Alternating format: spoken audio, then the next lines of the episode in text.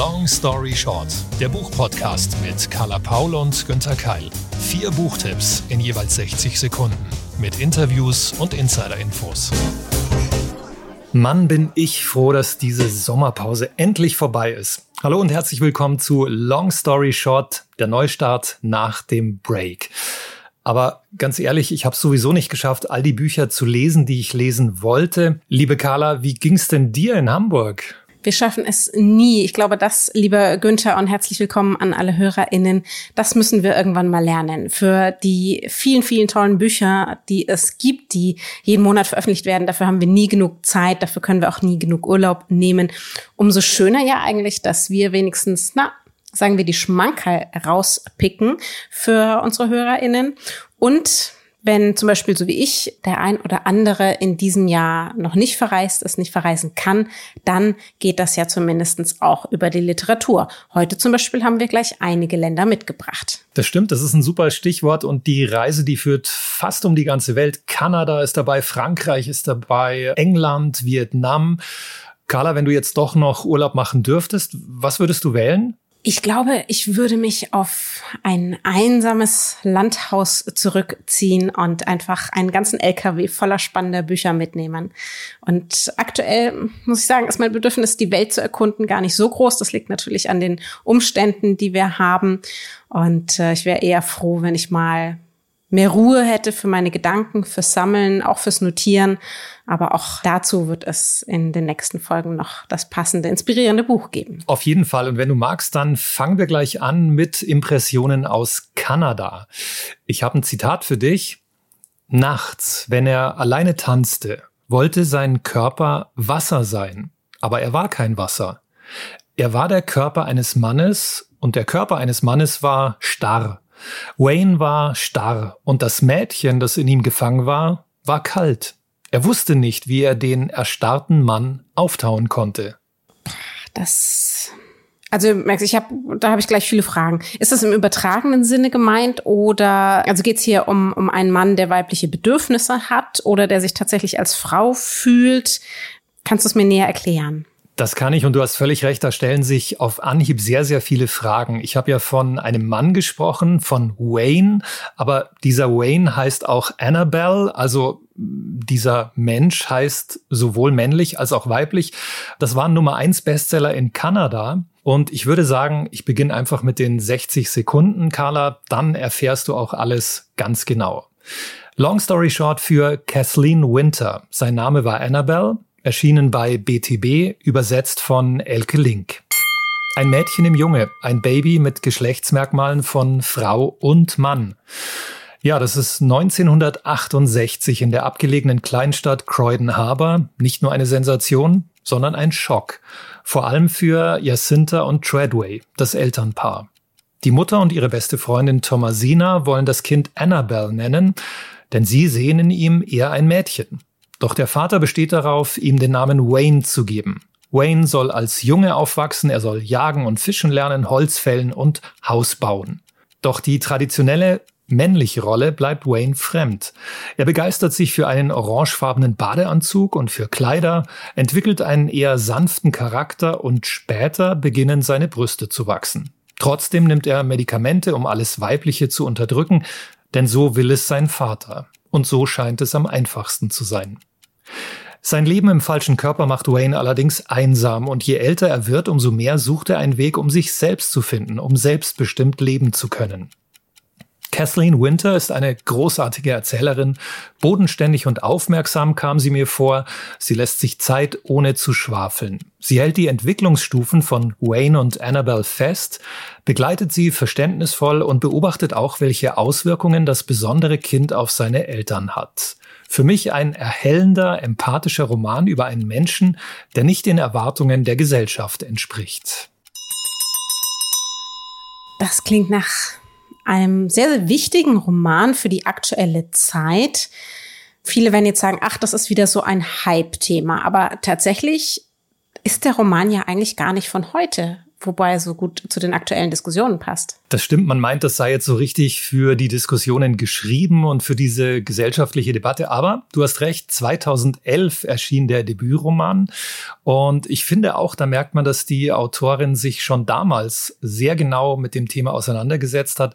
Das ist also nicht einfach mal nur auf einen fahrenden Zug aufspringen, einen Trend bedienen inhaltlich, sondern ich hatte das Gefühl, sie möchte da wirklich eintauchen und ähm, sie überdramatisiert da auch nichts. Das ist eine sehr genaue, sehr empathische Schilderung, was passiert, wenn ein Mensch intergeschlechtlich ist, wenn man eben nicht weiß, Mann oder Frau, Junge oder Mädchen. Nun wohnen wir beide in Großstädten, da ist das Thema auch schon weiter. Für uns ist es, glaube ich, relativ selbstverständlich inzwischen, dass, dass wir uns auch für alle Rechte, für Gleichberechtigung einsetzen, dass wir über das Thema Diversität ohne Probleme sprechen, dass wir schon verschiedene Maßnahmen selber auch für uns gefunden haben, um damit umzugehen. Aber hier beschreibt die Autorin ja so eine Entwicklung auf dem Land. Und da ist ja, glaube ich, noch tatsächlich alles ein ganzes Stück anders. Ganz genau. Alles, was in der Stadt schon manchen Menschen schwerfällt zu akzeptieren, ist dort natürlich noch schwieriger. Die Traditionen, die Rollenbilder sind einfach festgefahrener und das arbeitet sie wirklich gut raus. Ähm, nicht theoretisch, sondern über dieses Elternpaar. Und ich finde, dass das Setting des Romans einfach perfekt zum Thema passt, weil welche Region wäre geeigneter als Neufundland und Labrador? Da spielt diese Geschichte. Das ist eine Gegend, die sowieso schon isoliert ist vom Rest der Welt. Und Annabelle oder Wayne sehen sich ja auch isoliert. Also das ist ein sehr guter Zusammenhang. Und Carla, du hast recht. Wayne oder Annabelle muss natürlich viel mehr kämpfen noch, weil das nicht eine aufgeschlossene, aufgeklärte Großstadt 2021 ist. Hast du dir den Roman herausgesucht wegen des Themas? Oder wegen des Stils? Also ist es so, dass du, um dieses Grundthema der Diversität mal in der Literatur mal mehr aufzugreifen, dass, dass du tatsächlich sagst, Mensch, ich möchte von mir aus diverser lesen, ich möchte mehr über diese Themen erfahren, also natürlich auch in der Literatur. Achtest du da einfach jetzt mehr drauf als zum Beispiel noch vor drei oder fünf Jahren? Wie geht dir das? Und hast du das Gefühl, dass das nicht nur für uns gilt als KritikerInnen, sondern eben auch im Idealfall für die BuchhändlerInnen, für die Verlage, für die LeserInnen da draußen, dass das Interesse daran tatsächlich auch gewachsen ist, nicht nur aus der Neugier, sondern auch nach dem Bedürfnis, ich möchte, möchte mir das ansehen, ich möchte das verstehen, ich möchte darauf vielleicht auch sogar im Idealfall dann irgendwann eine selbstverständliche Einbindung in die Belletristik haben? Stimmt ganz genau. Das waren die Gründe und auch ähm, in einer bestimmten Reihenfolge. Ich glaube, bei mir war das ein Prozess und bei vielen ist es auch. Da ist so eine Neugier und dann möchte ich natürlich auch tiefer einsteigen. Und Carla, da habe ich echt von dir gelernt, auch in den letzten Jahren, seitdem wir hier den Podcast machen, weil du ja das immer schon offensiv für dich und generell gefordert hast. Und da habe ich mich angelehnt und habe mir gedacht, wow, das mache ich einfach auch. Ich versuche bewusst solche Romane rauszuziehen, muss aber dazu sagen, wenn mich das sprachlich nicht gepackt hätte, wenn ich das nicht überzeugend gefunden hätte, sondern konstruiert, dann wäre mir das Thema auch egal gewesen. Dann hätte ich ihn weggeleckt und würde ihn jetzt nicht empfehlen. Ja, also es ist, glaube ich, diese Mischung und das hilft sicher uns allen und den betroffenen Menschen erst recht, wenn wir uns auch in der Literatur damit beschäftigen.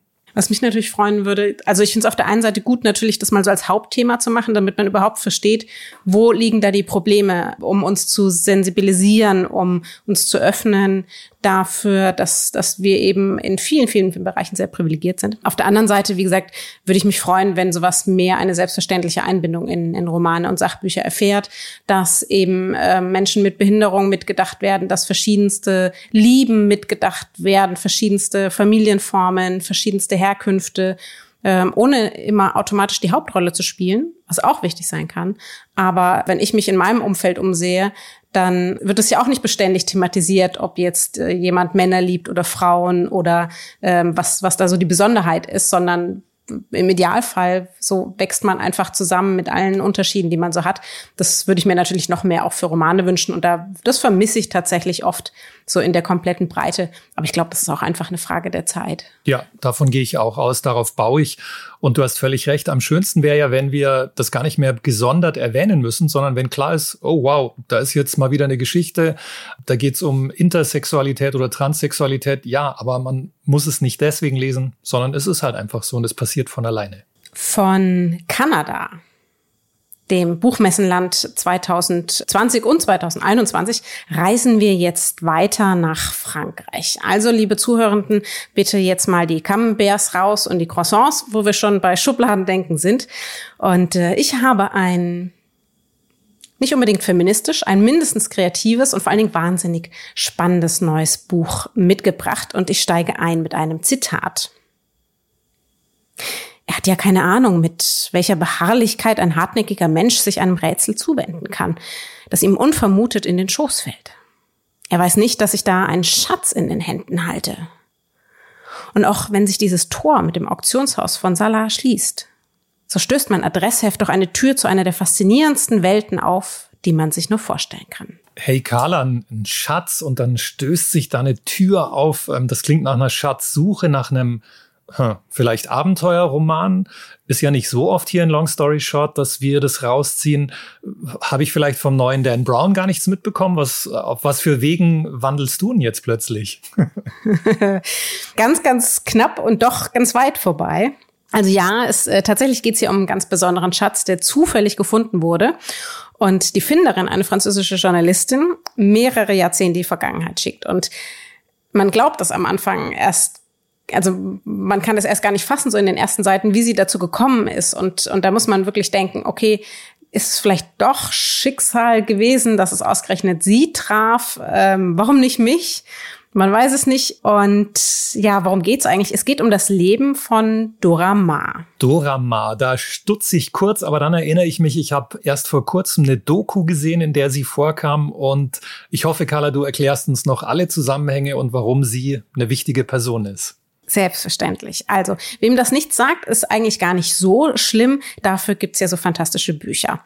Die Autorin, die Journalistin Brigitte äh, Bankemoon stellt sie uns nämlich sehr, sehr spannend und ausführlich vor, ihr Zufallsfund, ihr Schatz. 60 Sekunden Long Story Short. Brigitte Bankemoon mit das Adressbuch der Dora Maar im August 21 im BTB Verlag erschienen, 288 Seiten, Übersetzung Alexandra Beisch. Die französische Journalistin ersteigert für ihren Mann eine Vintage Hermes Lederhülle für seinen Terminkalender. Als sie sie bekommt, findet sie darin auf einmal noch ein altes Adressbuch. Sie blättert neugierig darin rum und entdeckt die Kontaktdaten großer französischer Künstler. Chagall, Giacometti. Sie kommt aus dem Staunen gar nicht mehr heraus. Wer könnte der Besitzer dieses alten Adressbuchs gewesen sein? Hauptberuflich neugierig recherchiert sie nach und findet heraus, dass dieses Büchlein Dora Maar gehörte. Dora Maar, geboren 1907, gestorben 1997, war eine große französische Künstlerin. Sie war Fotografin, sie war Malerin und über viele Jahre die Geliebte von Pablo Picasso. Als seine Muße inspirierte sie ihn zu vielen Werken, wurde deswegen aber auch ihr ganzes Leben unterschätzt und darauf reduziert. Banke Moon geht dem nach. Sie zeigt Ma komplex, aufrecht, spannend und als ebenso begabte Kreative, aus der wenige Jahrzehnte später eine Frau hätte werden können, die der Welt eben nicht nur als Muse in Erinnerung bleibt. Eine sehr außergewöhnlich erzählte Biografie, die nur durch Zufall entstanden ist, uns durch diese Autorin klug, liebevoll, informativ von einem Leben erzählt, das wir uns dringend merken sollten. Dem Leben der Dora Maar. Hm, das klingt wirklich sehr spannend. Und Carla, du sagst, ungewöhnlich erzählt. Tja, wie meinst du jetzt das? Ungewöhnlich? Eigentlich müsste man ja denken, dass so eine Biografie ist klassischerweise eigentlich ein Sachbuch. Es gibt inzwischen auch belletristische ähm, Romane, die sich dem annähern, wo man eben dann sagt, okay, man nimmt als Grundbasis das Leben eines Menschen, das gibt's auch bei Dora Maar schon, ähm, und, und strickt dann eben eine Romanerzählung drumherum. In diesem Fall ist es aber so ein Mischmasch. Also äh, die Journalistin findet tatsächlich dieses Adressbuch. Sie macht sich dann auf die Suche tatsächlich. Es gab diesen sehr, sehr absurden Zufall, dass die Journalistin aus Versehen das Adressbuch ersteigert hat bei eBay. Dann ist sie dem nachgegangen. Das beschreibt sie in der Ich-Perspektive. Und dann erzählt sie uns eben von ihrer Suche und dem Finden und dem immer tieferen Eintauchen in das Leben von Dora Maar und dem kompletten künstlerischen Umfeld, wie ja eher wie einer guten Freundin. Also es ist keine Auflistung von, von Fakten. Auf, auf der anderen Seite ist es natürlich äh, biografisch, weil sie es erzählt. Es ist aber nicht autobiografisch, weil sie ja eigentlich das Leben von Dora Maar erzählt. Also ähm, es ist tatsächlich so, als ob jemand irgendwie am Abendessenstisch auf einmal sagt, glaubst du, was mir jetzt gerade passiert ist? Ich habe hab was gefunden und äh, kennst du eigentlich diese Dorama und uns dann erzählt. Das klingt wirklich so, als ob es dadurch ja sicher abwechslungsreicher wird, interessanter und persönlicher, als wenn da irgendwie so die, die Daten einer Biografie nacherzählt werden. Ja, total. Also man muss sich dem natürlich darüber im Klaren sein, dass das so eine Mischform ist. Man muss sich im Klaren sein, okay, ähm, so sie vielen Informationen kommt sie erst eben auf die Schliche. Sie sie googelt natürlich, sie bespricht sich mit mehreren Experten und und und.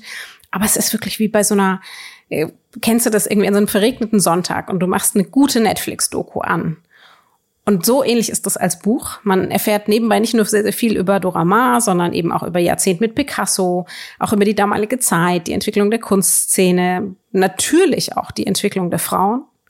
Gerade diese Mischung, ich fand das wahnsinnig, wahnsinnig lesenswert.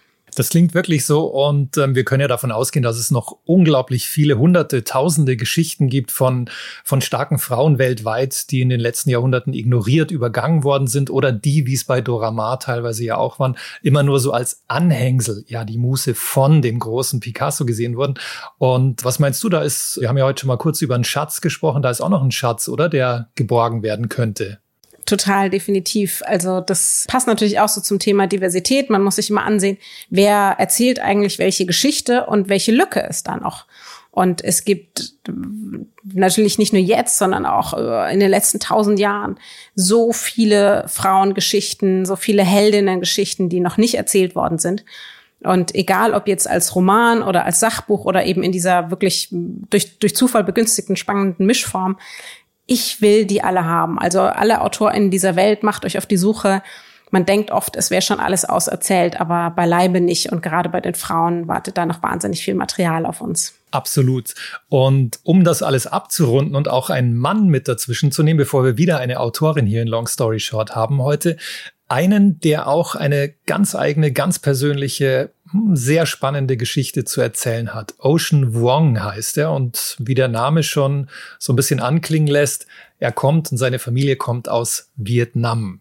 60 Sekunden, long story short für diesen Backlist-Tipp. Auf Erden sind wir kurz grandios. Erschienen bei BTB, im Original bei Hansa, übersetzt von Anne-Christine Mittag.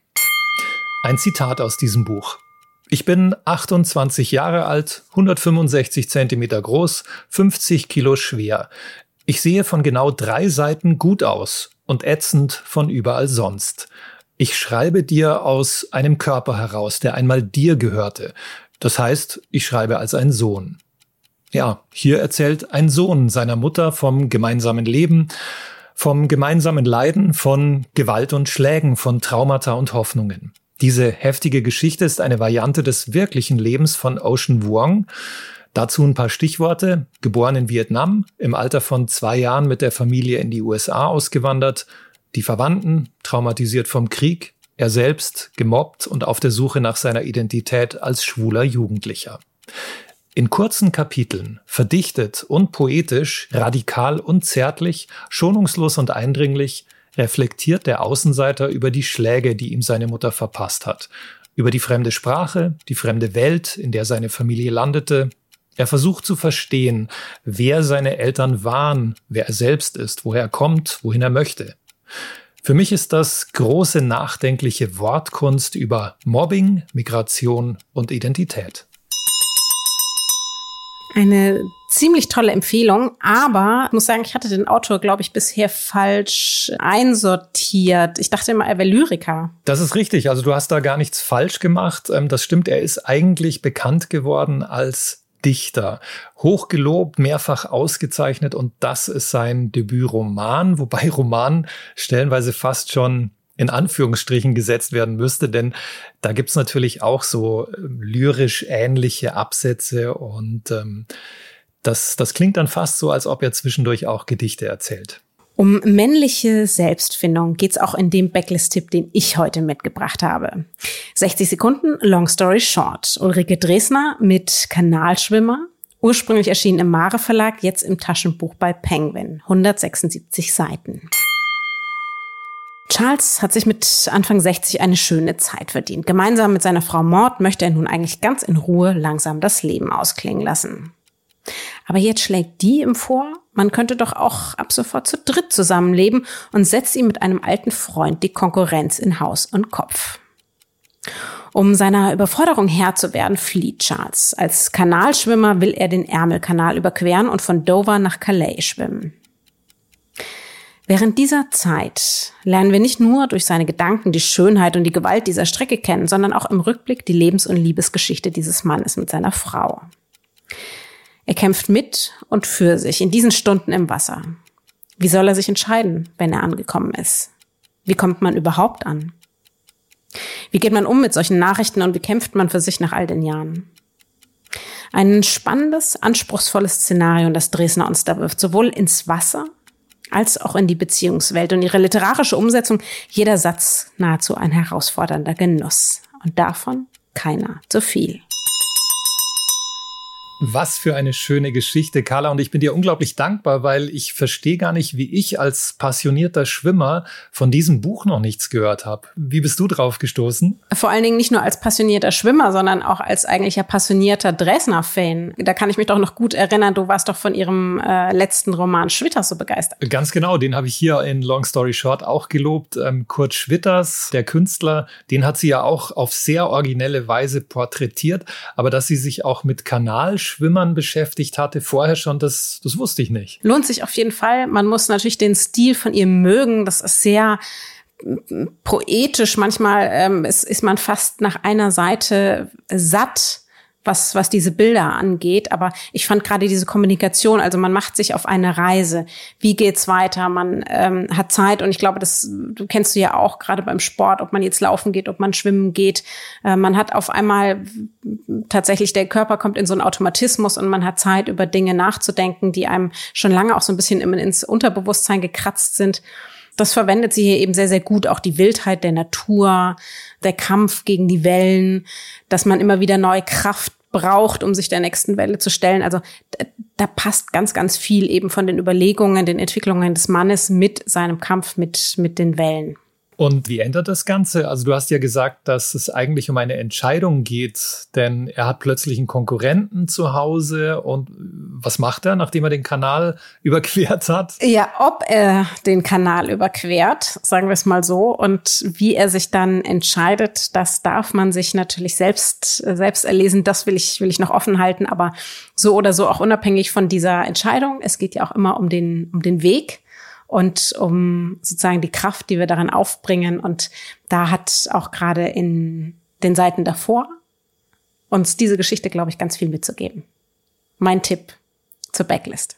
Super, Carla. Und ich werde das nächste Mal, wenn ich meine Bahnen ziehe im, in der Olympia-Schwimmhalle hier in München oder im Dantebad, dann werde ich an den Ärmelkanal denken. Es muss ja auch nicht gleich der Ärmelkanal sein und überhaupt, wir empfehlen natürlich auch jederzeit als etwas äh, weniger abenteuerliches Hobby das Lesen. Und damit sind wir auch schon am Schluss von Long Story Short für heute angekommen.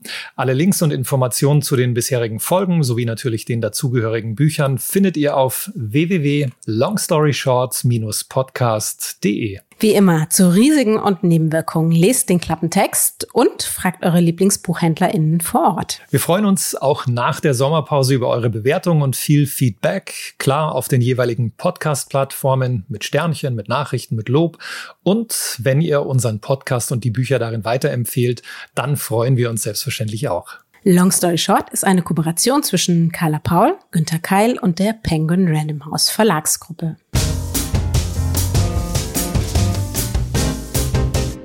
Zum Schluss noch eine kleine Audioempfehlung. Dafür lasse ich am besten die Podcaster selbst zu Wort kommen. Hallo, ich bin Nicola Haags und ich mache den Beziehungspodcast Paradox von der Brigitte. Und ich mache den natürlich nicht alleine, sondern zusammen mit Oskar Holzberg und Claudia Klasen-Holzberg, dem Paartherapeutenpaar aus Hamburg. Ich bin Oskar Holzberg und wir werden in diesem Podcast über die dicken, fetten Themen sprechen, die in jeder Beziehung vorkommen, wie Sexualität, wie Kommunikation, wie Affären, wie Bindung, aber auch über Themen, die vielleicht nicht so ganz geläufig sind, wie Commitment. Ja, ich bin Claudia Klasen-Holzberg und unterfüttert ist das Ganze von unserer wirklich langjährigen Erfahrung als Paar. Wir sind seit 35 Jahren zusammen und fast so lange praktizieren wir auch als Psychotherapeuten und vor allen Dingen als Paartherapeuten. Und wir werden bestimmt auch ein bisschen aus unserer persönlichen Geschichte erzählen. Wir freuen uns sehr, wenn ihr mal reinhört. Den Podcast findet ihr auf Audio Now und überall, wo es Podcasts gibt.